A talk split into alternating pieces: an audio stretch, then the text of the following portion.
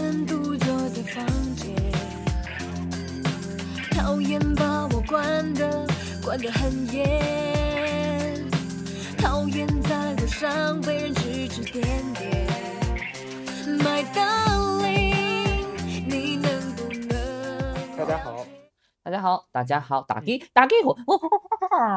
这一期我们主要是来给大家进行一个这个 Q&A 的环节，送福。利，送福利了。嗯啊，那今天呢这一期我我其实有一些不好意思，知道为什么吗？因为咱们今天目前为止三个选题全部都是这一个人写的，我觉得有点太偏袒他了。将来以后这所有的评论区里全部都是书名号，馈赠太大了。关键是这一期同时有那么多问题，你只能回答他吗？就咱们就负担不了任何其他的问题了吗？可以啊、可以啊、但是我我我只截了这一张图啊，还是说你待会儿在评论区翻一翻？我我一会儿也挑两个吧。二百多条视频你翻吧，不是每一期二百多条评论你翻吧，十多期。你你你这个是在哪一期下面找的？应该是上一期吧？你看，这就是那个失业那一期。行哎，我发现其实是在我们聊一些，比如说关于职场啊、生活呀、家庭啊这些问题，在深入讨论的时候，我们的观众呢会给出一些东西。然后我也反思了一下，刚才我说找一些问题，我发现自从某一期之后啊，基本上就是都是哈哈哈哈哈哈哈，没有啥的，没有啥内容了，已经就是嗯没有啥内容反馈了啊，没关系。但是这一期我们确实要跟大家聊一些干货。第一个是啥？哎，这个问题第早就提过。第一第一个问题是如何拥有被讨厌的勇气？嗯其实，哎，这个问题我觉得很很敏感，因为我觉得呃需要这个被讨厌的勇气的人，他一定是能察觉到别人讨厌他的。哦，对，有些人就根本察觉不到。嗯你说的很对。那么我也不妨直说这一句话，我当时就第一次没看懂，拥有被讨厌的勇气。因为，哎呀，我我你我现在平铺直叙啊，就是勇气就是勇气，它涵盖各种，还还要得单拎出来被讨厌的勇气，而且被讨厌，他为啥需要勇气呢？他因为他很明显嘛。啊我觉得，因为他就是很简单的一个诉求，因为他害怕被讨厌。被讨厌。然后哦这句话换一个角度，就是他希望自己是被人喜欢的。是吗？哦，我的理解不一样，我的理解是嗯，他希望自己被人讨厌，但自己不 care。这是你个人的一个这个习惯吧？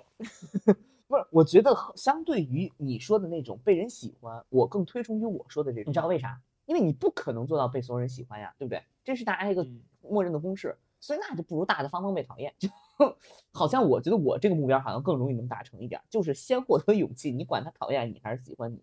就是所以到最后你不可能所有人都喜欢你，还有人讨厌你，所以你拥有了勇气。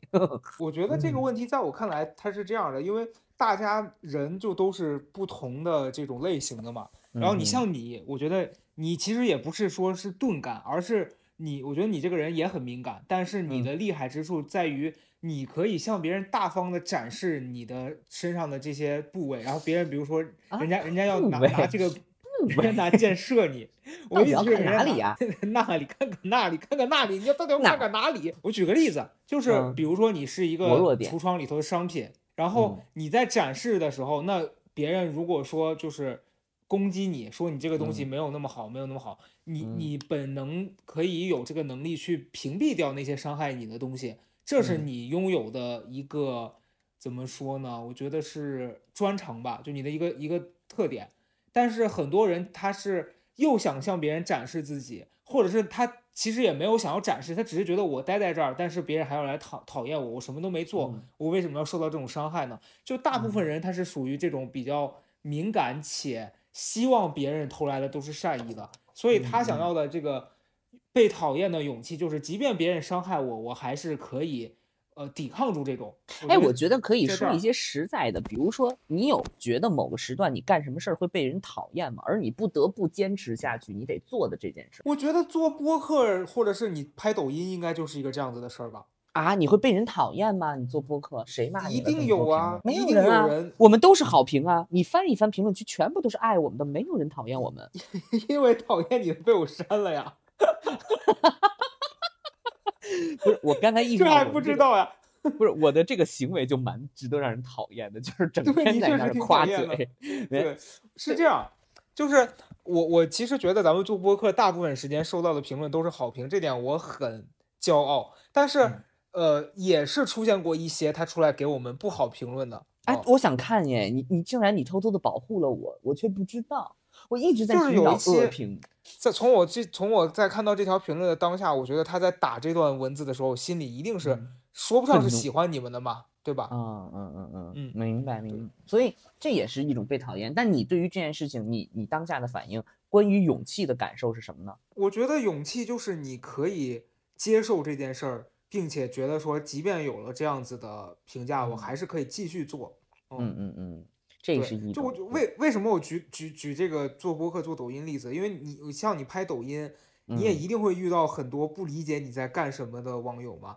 上来肯定对你有一些就是很贱嘛，他就是老老攻击我骂我，然后我最开始不理，但是我最近又是觉得又可以理他了，然后我就给他回你嘴巴真的很贱，嗯，然后再拉黑，对。对方会回回应你吗？会换个号继续骂吗？不太不会，太不会。其实我真的很开放，就是因为我知道我没有犯过什么错，你知道吧？嗯呃，如果我犯了什么错，我其实是最担心的。我真的说了一句错话，然后我真的说的这句话，其实我为什么说我这个人还相对比较 peace 和其实很谨慎，我没有说过就是那种呃就比较错的话，因为我觉得那种一旦表达出来或者做了，而且我没有意识到我做错的话，那个等我再意识到，我真的会觉得很被动，而且那个时候我会觉得那种讨厌人家是有道理，所以嗯我我的你像他们这种攻击我啊或者什么之类的，我觉得首先我没做错啊，我就当然很轻松，所以我觉得可能前提是我我我还是能分辨出什么东西是对，什么东西是错，错的东西咱就不做，对吧？就像妈妈说嗯的，咱们不犯法。那么最讨厌的什么人？犯法的人。你都犯了法了，你再有勇气，你也就是判的快一点儿。所以说，你这你先只能是做对的事儿。然后如果说被讨厌了，我想想我什么时候被讨厌了？嗯，对嗯我是有一些做做就会做的不好的事情，然后大家有可能嗯会厌弃呀、嫌弃呀。可是比如说咱俩第一次见面，你上来就抢抢让把我推到一边，我就讨厌你。不是，但是某种程度上，这种行为我倒不会担心被讨厌，你知道为什么吗？因为你觉得你没错，不是，你这确实没错，你只是贱。那不是我我我会说，我我嗯会觉得说，每一个人都在尽量的做自己能做到的事儿，就每一个人都嗯在为自己争取。但是你看这个人，每一个人都像就像原子一样，就像那个分子一样啊，它有那个外层电子。那那原子原原子没碰上的时候，那万层电子就已经碰上了，那就是你们的边界。但是人和人相处的时候，它就是那个边界互相试探的过程。你如果进一步，人家也觉得可以接受，那我真的是没有办法过多的去想说啊，这个人此刻，因为毕竟是刚到一个环境或者怎么样，所以我每一次在这种环境当中，为什么说不会担心被讨厌？原因是因为我只是呃第一步先展现我是什么情况，我想要什么，然后如果说后边的人，其实我反而是越熟越害怕别人，因为我越了解别人了，我越熟我越害怕别人会讨厌我。那最开始不会，嗯，你有你有这个感受吗？我在经历这件事儿的时候，分几个阶段。就我最开始和这个提问题的朋友是一样，是我很害怕别人讨厌我。然后，呃，比如说吧，就是早期做公众号，你做公众号的时候更容易接受到辱骂，尤其是当时，对，尤其是我那个号本身它就是一个这个做骂人的这这种嘛，对吧？嗯然后我收到的评论百分之，呃，百至少不敢说百分之七十吧，但百分之四十都是一些比较有攻击性的言论。所以那百分之三十有那么难难辨认到底是好还是坏吗？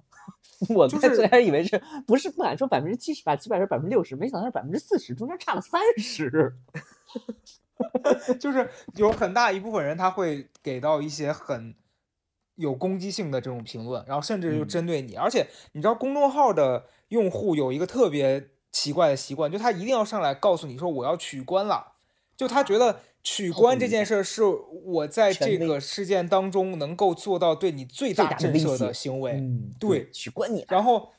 这句话就表现出他告诉你说我不赞同你，然后。以及我讨厌你，就这是嗯。最明显的告诉你我讨厌你。所以当你在做这个工作的时候，你会很大程度的接收到别人对你的讨厌。其实嗯。他可能甚至都不是说他讨厌你这个人，他是因为你今天做的这件事儿上升到他觉得你这个人就是一个很糟糕的人。嗯，所以那个时候，我刚开始肯定对这个事儿，你会想说，我一定要把这些能量都给推在外面嘛，因为我不可能吸收所有的这种负面的情绪，但是你推不掉，因为你在持续的创造这种呃很争议的东西的时候，你就会不停的接收到类似的这种评价，然后到后来我就发现我变成了我嘴上说着我不在意，但是我我还是会在十条评论里面找到迅速的找到有三条这种带有攻击性的言论，然后让自己难受，因为我觉得人就是这样，人本能就很害怕受到威胁，所以你会去找到这样子的评论。我觉得这个时候就要 Q 我们柯一敏老师了，你躺下了，嗯，就是嗯 就是你已经努力了。我我你知道我我说这个同学说你如何拥有这种被讨厌的努力的前提还是我刚才所说的，我我你看我这个人就是这样，我到一个新环境的时候，我会努力的打开自己。我之前说我打开自己，但打开自己的时候一定会跟别人发生冲突。可是我已经努力的在打开自己的同时，保持一个正常社交的呃界限感。然后我在这种情况如果被讨被讨厌的话，我会真的觉得我已经努力在做到这一点了。如果你这么去看的话，那咱们让时间去证明我这个人值不值得你现在这个持续的讨厌。反而是我嗯在长期社交之后跟人亲密之后，我知道大家有的人想要这个，有的人想要那个。就像你说的，我其实是敏感，我知道大家想要什么，但是在那种情况下，我就容易很谨慎了，我就容易很紧张了。但是你要说真的被讨厌到那一步，我可能也并不会呃害怕，因为我也在认真的努力的在平衡这个界限了。就是我我我已嗯经努力的在做了，所以我觉得这个朋友提出这个问题，核心在于你关心自己吗？就是你关心自己有多努力吗？你其实已经努力的在讨好别人了，你努力的在呃维护别人了，你努力的在自己和外部这个世界找到平衡了。这个时候你还被讨厌，你就离这些人远一些，你没有做错什么事情。我觉得是这样，没错前提是你哎没做我觉得你错事情。，我觉得你这个说的非常好，因为嗯我觉得能问出这个问题，它有一点很重要，是我觉得你够不够喜欢你自自己。因为嗯你在希望别人别讨厌你的时候，其实是我前面说了嘛，你希望别人喜欢你，但是你在希望别人喜欢你的之前，你有没有先喜欢你自己？就有些人他是不停的通过向外给，然后让别人表示喜欢他，然后来证明说我是值得被喜欢的。但当你足够喜欢你自己的时候，你是不需要通过别人对你的认可来来证明这件事儿是你是值得被喜欢的。你懂我意思吗？对，就因为当如果今天是一个场景，是所有人都说啊你好棒，你好优秀，我很喜欢你，但你还觉得不够，就这个时候你就应该发现问题了。问题在于你其实没有那么喜欢你自己，所以你才会接收到一点点的别人的可能并不是这个意思，但他让你感觉到你被讨厌了，你就会特别受伤。哦而且我觉得也有这个方面。对，而且我想额外说一点，就是关于讨厌这两个字，我的感受，它实际上是个情绪。就这个情嗯绪，如果是别人加诸给你的，我的我整个的体会啊，讨厌这个情绪是别人加诸给你的，你也要去感受一下。反正我会感受一下对方这个讨厌，他到底是那种高阶讨厌，还是那种低端讨厌？低端讨厌就是，嘿呀，我讨厌你，我取关你。高阶讨厌就是他仔细的分析了你们的关系，仔细的看清了你这个人，也非常理嗯解你的行为逻辑。他还是讨厌你，那你们真的就是不要在一起，你们不要接触。就是如果说，因为对我生活当中为什么要讲这个点，就是随着大家成长，就是情绪性的讨厌越来越少了，可是并不意味着所有人关系越来越好了。你还是会在生活当中、工作当中发现有些人就是水火不容。也许十年之后把他们关系改一改，变成邻居，变成普通朋友，也许就化解了。可是就是在当时当下，你们就是利益冲突，你们就是彼此的较劲。那没办法，那真没办法，只能就是看谁崩到最后，不是你走就是我走，只能是这样，是的，没别没别的办法。对，关于这个问题，我想说的就是，你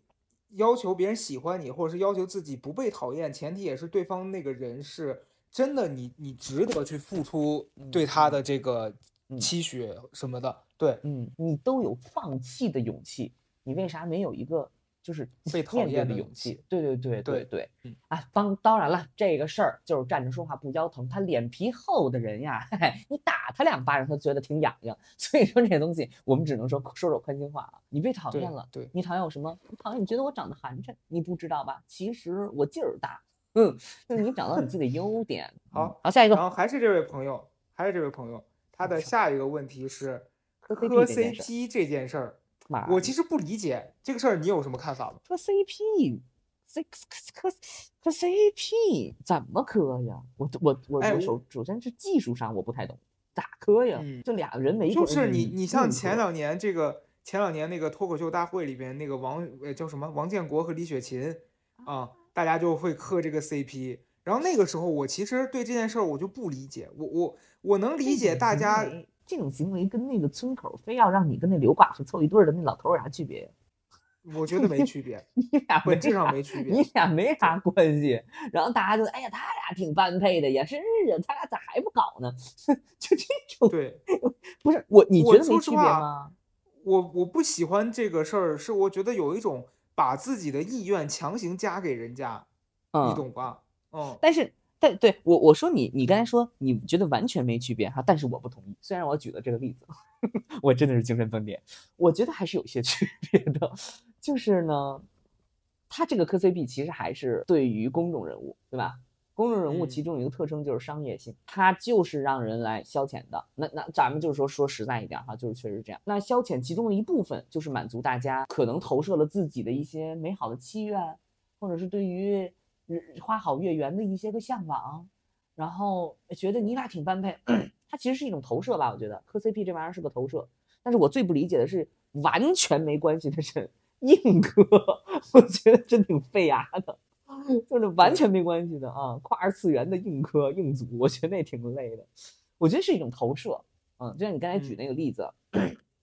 你讲就就就是这些男孩儿女孩儿，其实他就你刚才说脱口秀演员，其实他是很很接近大众的嘛，接近我们生活的嘛。然后你又看到他的闪亮点了，而且他还是经过包装过的，然后觉得这俩人凑一块儿，哎，挺甜美的，然后俩人又挺能说会道的，而且还是那种挺有能力的。呃，渐渐的又因为这个人跟自己的感觉很亲近，觉得好像自己投射到里上去。我觉得这这事儿是可能是这么个逻辑，所以我其实对这嗯东西没有敌意，没有特别大的敌意。除非就是完全真的不搭嘎，我再提醒一遍，就完全不搭嘎那种，一定要反思一下，你到底把把啊你把你和那个谁，把你和这个呃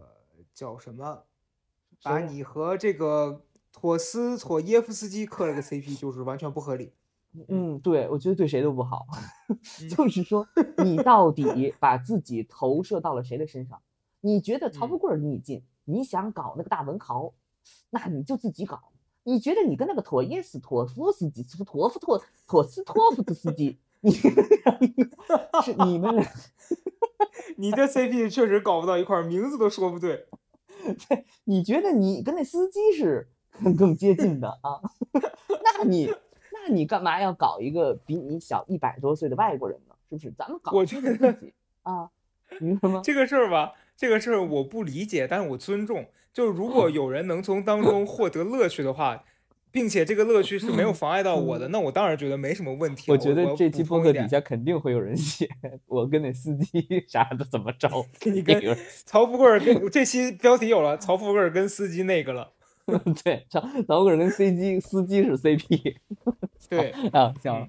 对，我觉得就是这样吧。嗯，我我的我对他的嗯分析其实是一种身身份上的投射。然后呢，我对这件事情的看法就是，当我们把我真的很理性哈，把这个东西你投射在谁的身上，这也是为什么我不追星的原因，因为我不把我自己投射到一个公众人物身上，因为我知道那那给我看来是就是给我看的东西，包装过的，它不真实。所以我觉得我嗯自己的那个东西我不投射在他身上。如果我们平常磕 CP 或者什么之类的，你一定是把自己的某一个东西投射在他们身上。这大众 CP 还 OK，但如果你磕的那个 CP 特别怪，你真的要小心了。你到底是把自己定位在什么位置上了？就是一定要一定要仔细啊，一定要仔细，不是说我危言耸听。我觉得这有一些心理层面的逻辑啊。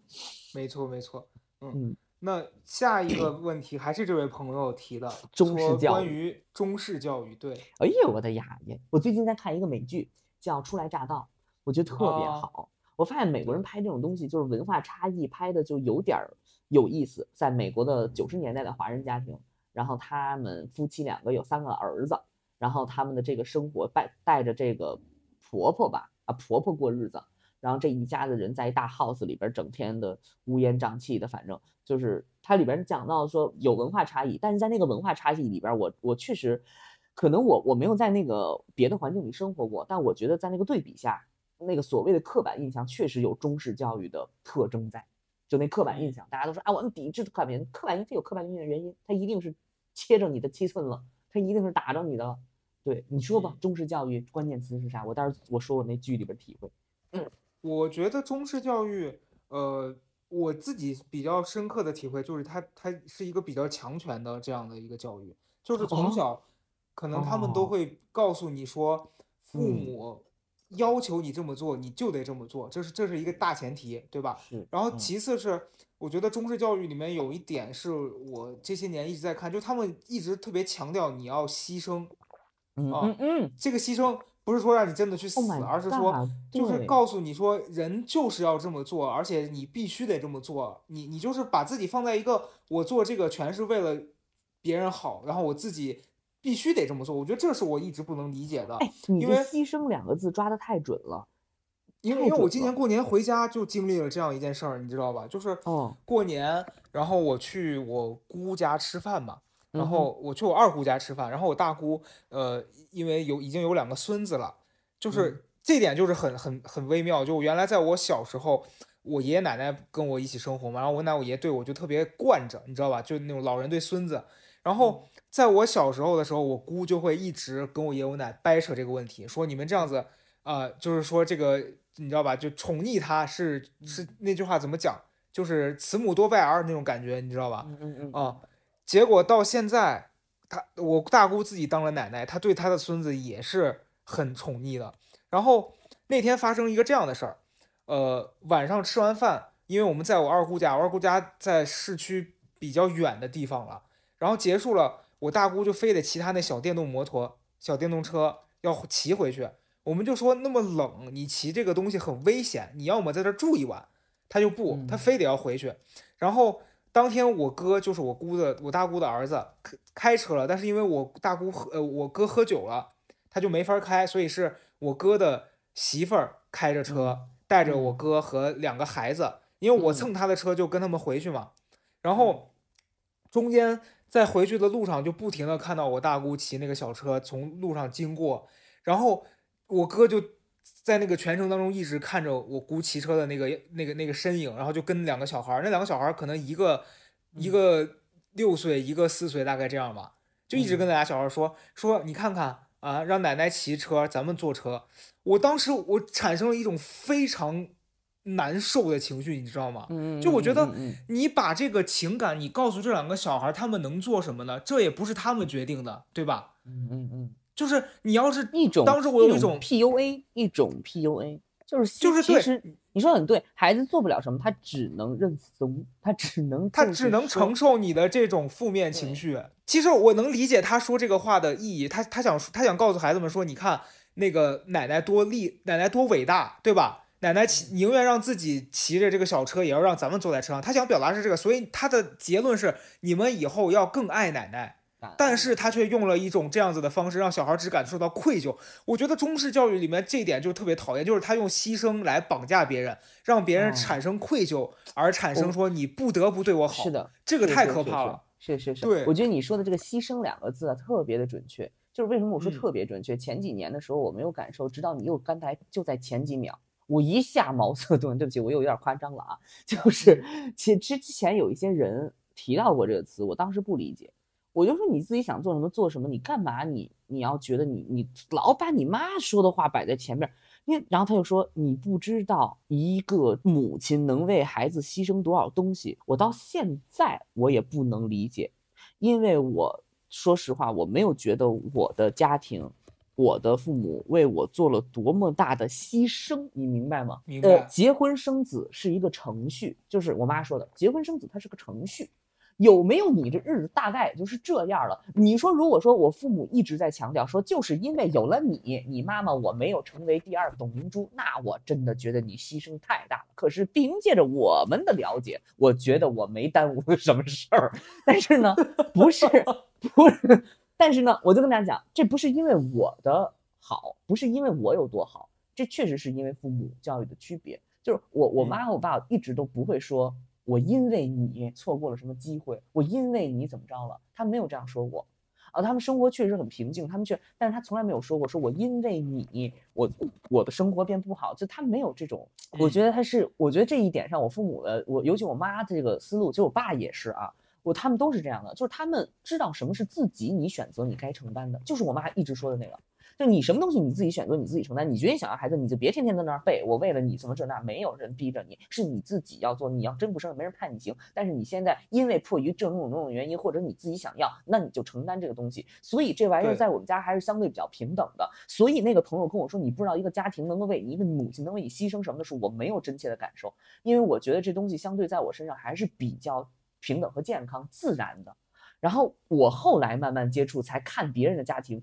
真的有那种母亲是高学历毕业，当年有特别好的工作，人也长得非常漂亮，真的就是因为孩子，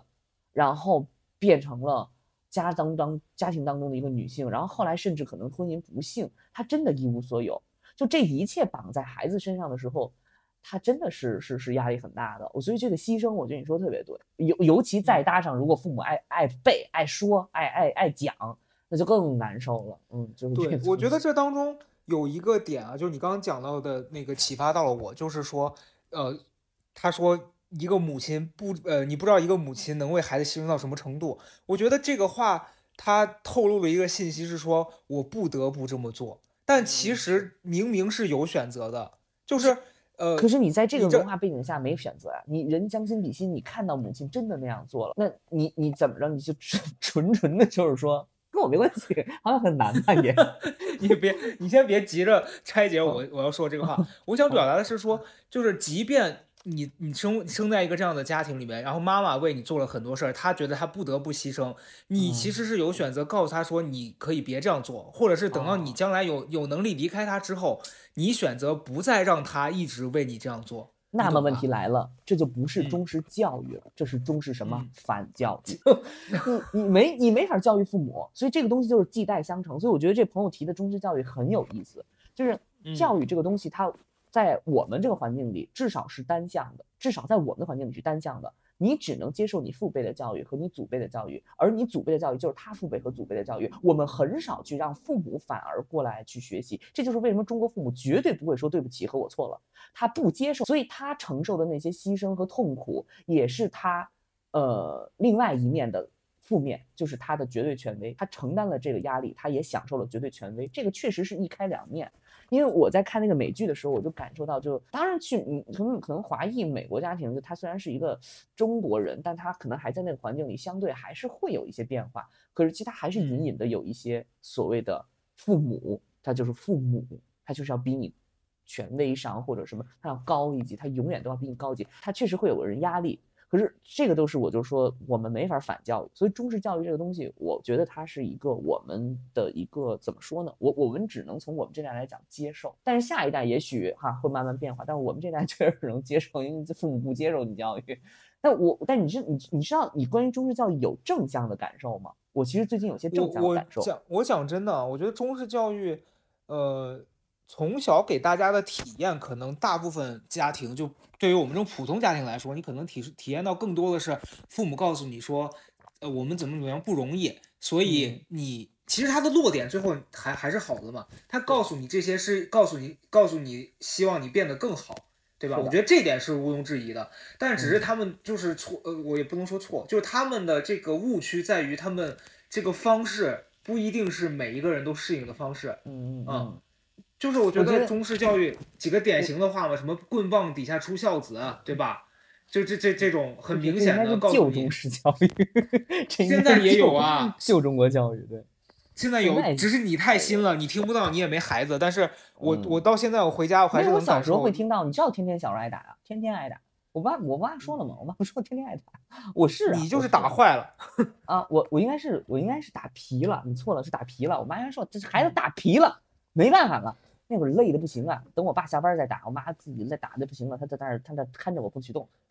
我爸回来来，因为是这样，因为我最近在听那个陈海贤的那个家庭关系的课，然后它里嗯面就讲到有一个概念，我觉得还挺挺值得在这期里面这个问题上面分享的。他就说说家族里面会有一种压力，就是你这个嗯家庭，你父母关系之间，或者是他们相处，呃，就每每个家庭当中都会有一种压力，这个压力嗯会在这个家庭当中挑选一个呃最弱的人。就他嗯各方面影响呃感受力什么最弱的人，然后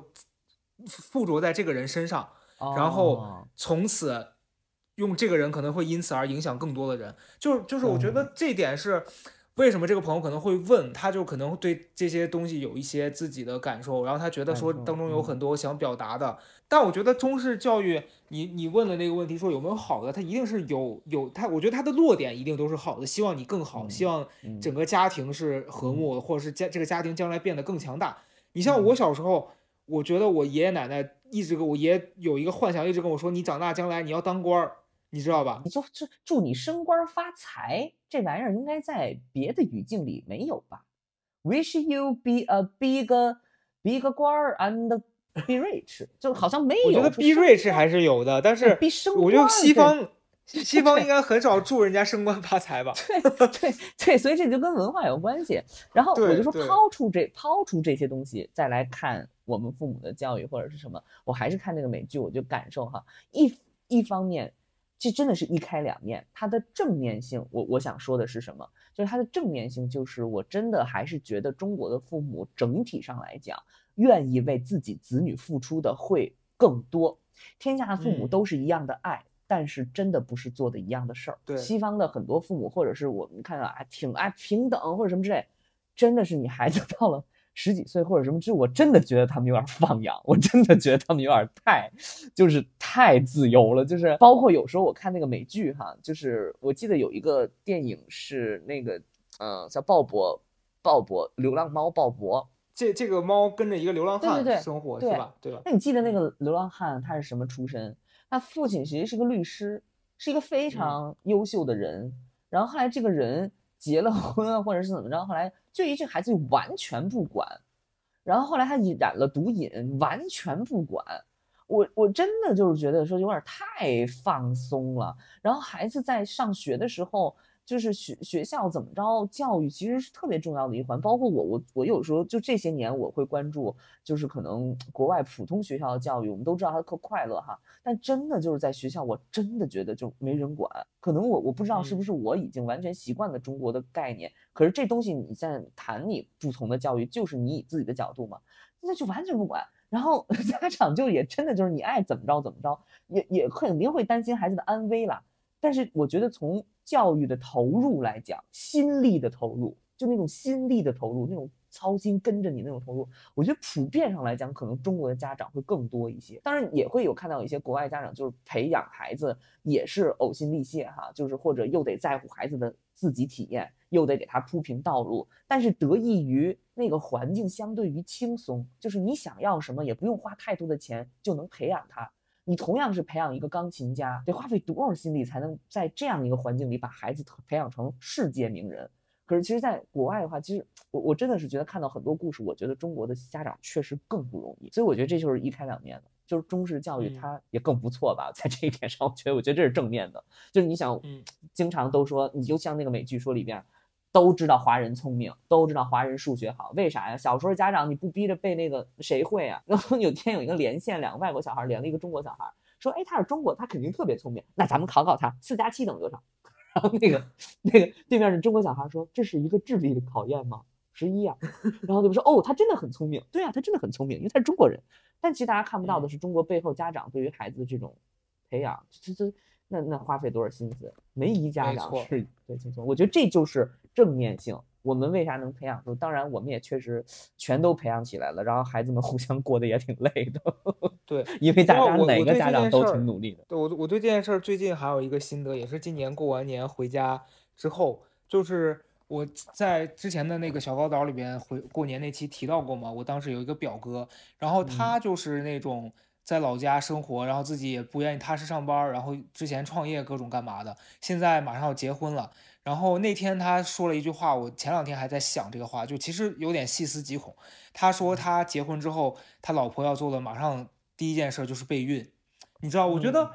好像很多人，呃，我也不能说是所有在老家人都这样，但是有一批这样的人，他们是呃认为父母的生命是这样延续下来的，所以有这么一套流程，就是我结了嗯婚就要生小孩儿，然后以后的路走一步看一步。但是其实对于他作为一个生命来讲，他是没有去考虑说我的人生当中我有没有做好这个准备，和我做出这个决定之后我要付出什么。他只是觉得说别人都在这么做，我先这么做再说。你懂吧？而且他会觉嗯得我的父母跟我的关系是，反正他们现在我还可以依靠，然后我有这个生命，我不知道怎么办，我就再再回去让他们帮我呗。反正我那个表哥真的是这样。然后我在想呢，是不是有一些中式教育也是因为在上一代的教育当中，其实它是一个比较不成功的这样一个案例，所以导嗯导致下一代在复制上一代不成功的案例，所以这个家就一直这样下去。我觉得这是一个循序渐进的过程。呃，你你能感受到它逐渐的不是一个教育的问题了，它逐嗯渐的会变成一个整体的我们，呃，到底是在一个什么样的呃理解，就是对于对环境，我们对嗯于下一代，对于上一代，对于自己是什么观点的问题了。因为教育其实本身就是复刻你的、你的、你的想法嘛。其实你说白了就是这样，你用你的方式教给他，所以我觉得这就是一个技术问题。然后这个技术嗯问题呢，就交给教育专家们去比拼吧。家长应该也会说吧，说啊什么呃什么，但是你知道。你知道国外也会有一种声音说中式教育很很牛，你知道你听说过吗？我没有哎，没关注。哎，你你没听说过？就外国有会一种声音说中国的家长很牛，然后美国嗯有我之前有看过新闻，就还是怎么样，好像教育方面的吧，美国还是欧洲，就说我们实在太放羊了。然后我们制造了大量的垃圾，制造了大量的社会垃圾，天天就知道那个黑五的时候冲一把，然后然后去买东西，没钱了就借贷，然后在家里躺着躺着不定就开始抽抽大麻诸如此类的。然后这种社会学家就说，那个中国人中国人的教育其实他就是还是以努力、勤奋为一个嗯整个主流的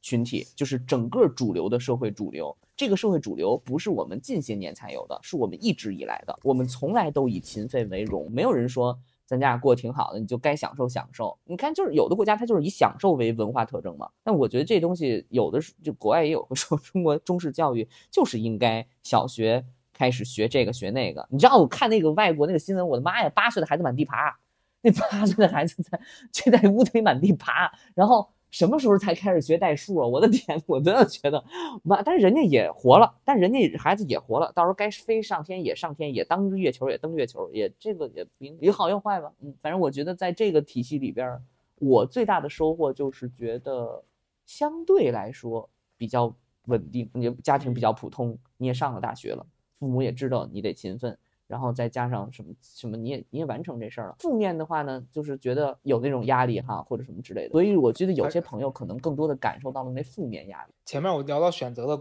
这个这个问题，我觉得到最后落在你个人身上，就是如果你觉得中式教育它有让你觉得不好的地方，你是可以选择说说，就是你你在今后你自己的人生当中，你把那个不好的地哦方去掉，只留下让你感受中式的地方。对，就跟那旗袍似的，对新中式嘛，是吧？你给那个，你给那花儿编的洋气点，你别老弄那。还有一些像那个，大家都喜欢外国的奢侈品包包，其实大家不知道，我们的中国老手艺也很好，但是现在已经快失传了。真的希望能够年轻人学下去。你看这个包，它才二百多，我心想你好好做你自己的东西吧，你别花那么多了。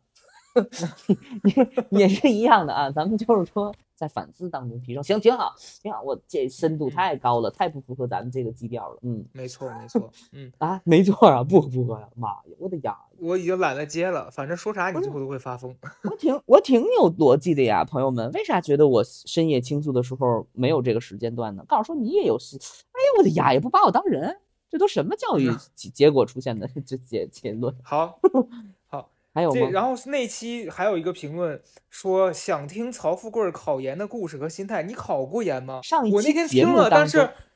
但是你之前你没提到过你考研，我以为你就是考了一段时间你放弃了，所以是没考上还是怎么？没考上，别往回兜了。那一期节目我说了，哦当时我和老李一起去考研，当时想要学那个导演嘛，就是想要去考一个艺科的学校，风风火火的背了一大堆材料，然后还报了什么之类的。心得啊、心态，我知道他好像可能问动机，动机就是自己专业学不下去啊，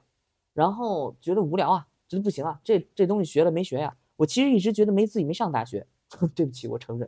就是觉得没学到自己想学的东西啊。所嗯。以当大学大家都毕业的时候，我觉得我好像需要学点东西。那时候想考研，而且还是有一个跨专业的问题，跟老李比较像。嗯上次和老李就是他日语的，他也要去跨那个综艺嘛。但是戏剧和电影这玩意儿确实门槛稍微比综艺 高一些，你不学那个东西，你很难很难进入到那行业，因为所有关于比如说创作剧作啊什么这种呃行业，包括影视公司，它不会基本不会收你不是这几大院校毕业的人，无论你是本科还是研究生。当然是这个原因，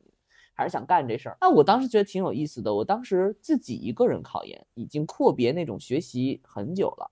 然后我现在还记得，我当时托人找了一个学姐，十年以前毕业的那学校的。我还专门问了那学姐题，那学姐给我讲了两句。因为戏剧的那个考研，它更多的是你的积累和你的作文思路，因为它会考你一个关于，比如说戏剧整个的构思，你做导演的构思，啊，这就是很细的东西了。肯定咱们有艺科的同学会懂这东西，所以我当时作为工科学生学这玩意儿完全一窍不通。可是我就凭借着我的热情和天赋，最后还是考及格了，就那个那个大科还是考及格了，然后。那一道题其实是很难。如果说完全跨学科，现在回想起来，其实没什么结果，而且当时也觉得可能没什么结果。可是我就觉得就想干这件事儿，而且我当时后来觉得考研这个过程对于我一个跨学科专业的人来说收获会更大，因为我学的都是没学过的东西，所以我到现在关于很多戏剧上的理论，然后几什么那几个什么那几个司机什么这那的，都是那时候背的。这点我也有感受，因为我本科学的是这个戏剧影视文学嘛。然后我当年去考研的时候，考的是北电的那个就是文学系。然后我在当时进复试的时候，有一个很明显的感受，就是导师会对跨专业的人比较感兴趣，因为就是他会跨专业，就是你本科学的可能不是这个，不是不是这个不是这玩意儿，我觉得是仅限于北电的那文学系，真的不是真的。就我我我我要你听，先听我说完，你不要就是那个什么。因为他肯定是希望有些人把不同的经历带到这个行业里头来，对对对。你像人家自己本本科自产本科自产自销的这种什么编剧啊、文学系的已经够多了，所以如果你是什么学法的呀、学工科的，你你到这儿之后，他可能会觉得说你会带新鲜的血液到人家这个当中来，是是是。所以，我我我觉得你刚讲那个说，呃，能学一些你曾经没有学过的知识，我觉得其实是很重要，哪怕是对你个人的体验来说。你也会觉得很快乐，就是即便你将来可能没考上，但至少在这个过程当中，你接触到了说哦，原来还有我没有了解到的领域，我觉得这个挺挺好的。嗯嗯嗯，我当时考研，我现在回想起来考研，觉得还是有一些遗憾，还是哪种？我觉得可能更多的是情绪上。呃，我当时记得考研，我说我要考研，然后我我我我我我们家人也没有人。有一个就是说态度还是比较沉默吧，对于他们来说，可能在考研已经不重要了。但是但是那件事情对我来说很重要，所以我当时觉得好像没有被理解，后来也没提这事儿。然后我记得当时自己，我当时是什么原因？我想想啊，哦，是因为我当时录了节目，你知道吧？我大四已经录完《大学生来了》，我用我就用录《大学生来了》给的节目的钱，在那个学校很近的地方找了一个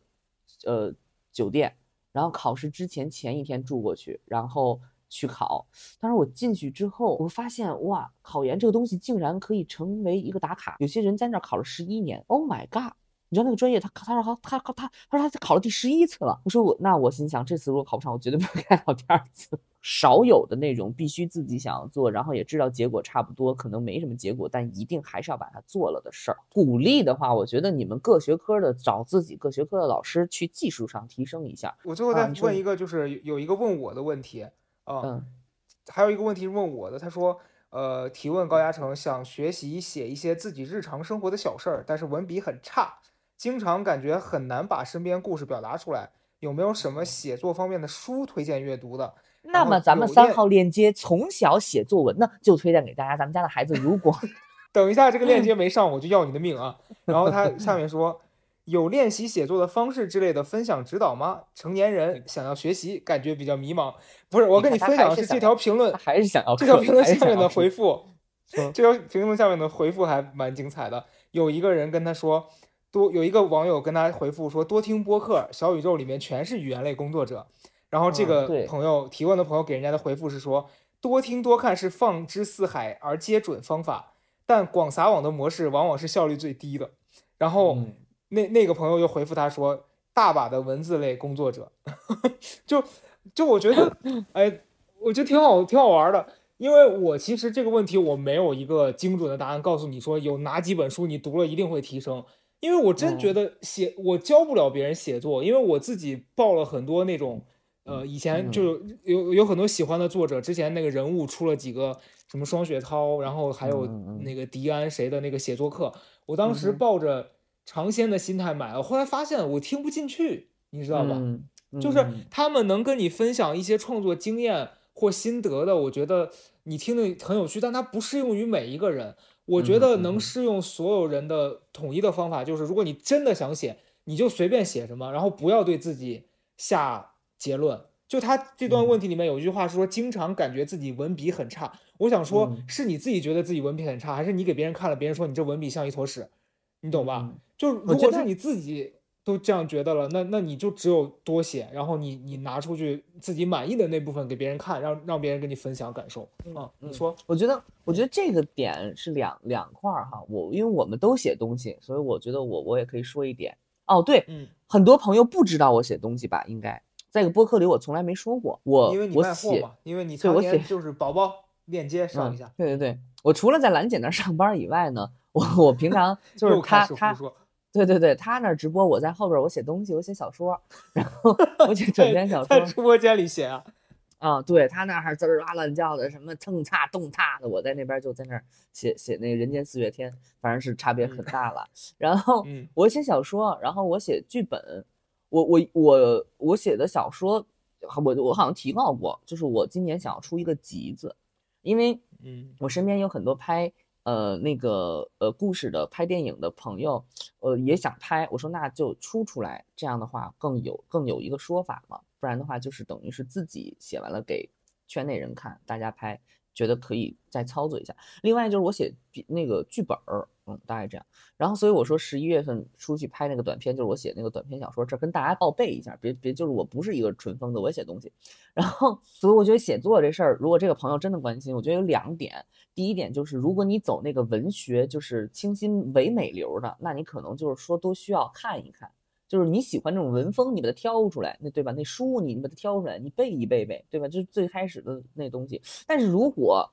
这位朋友说这还用你说？那不都初中老师说的？那我就说第二个，那就有点像你自己是什么人。我因为我自己写东西的时候，其实我不是写走那个，就是文字要多优美，遣词造句多精巧。我是我自己的那个表达，是不是我我自己从心底里出来的那个表达？就是嗯你对某种东西的看法和你的表达是从心底里出来的。就算你说的是大白话，它也很有价值，也打动人。好，当然最开始的时候大家会说只有写作，但是现在我跟你说，写作、拍短视频、录播课，只要所有输出类型的东西，都是对自己内部的一个搜寻，然后你就会发现，原来我对这一部分东西特别有观点。就像我写一些嗯戏谑的故事，可能会魔幻的戏谑的东西会那什么一点。然后写一些短片，可能那个短片里面是我家庭的琐碎的事情，可以很简明扼要的写一个很精彩的小段子、小段落，或者是一个小短嗯片。这些就是基于我自己对于那东西有一些观点。你说那个句子有多精美吗？也没有，毕竟咱们也没有接受过中文的教教育，中文中文学科的教育。所以总结一下，我觉得就是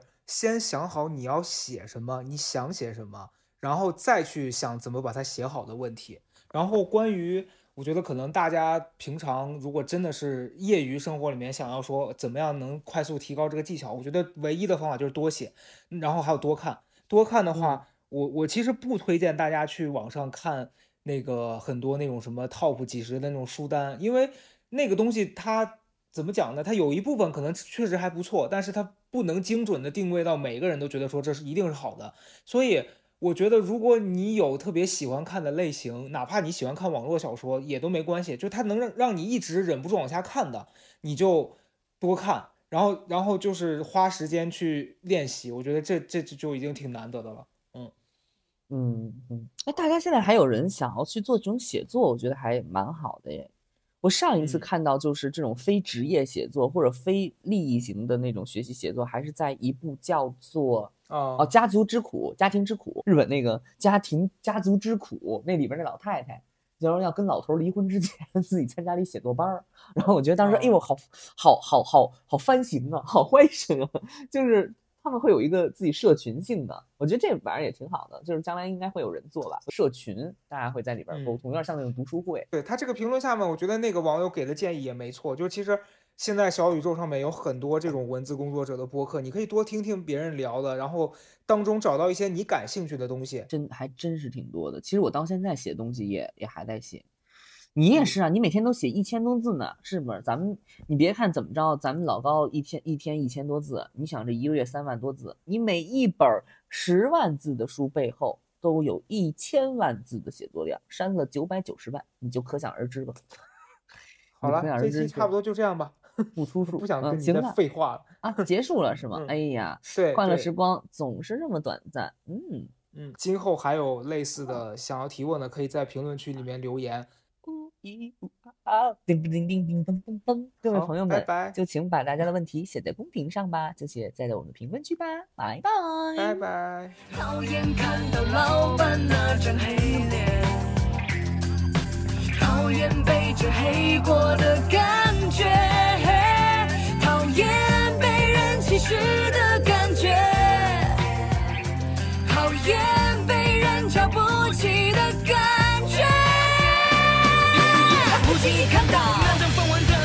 天里头还有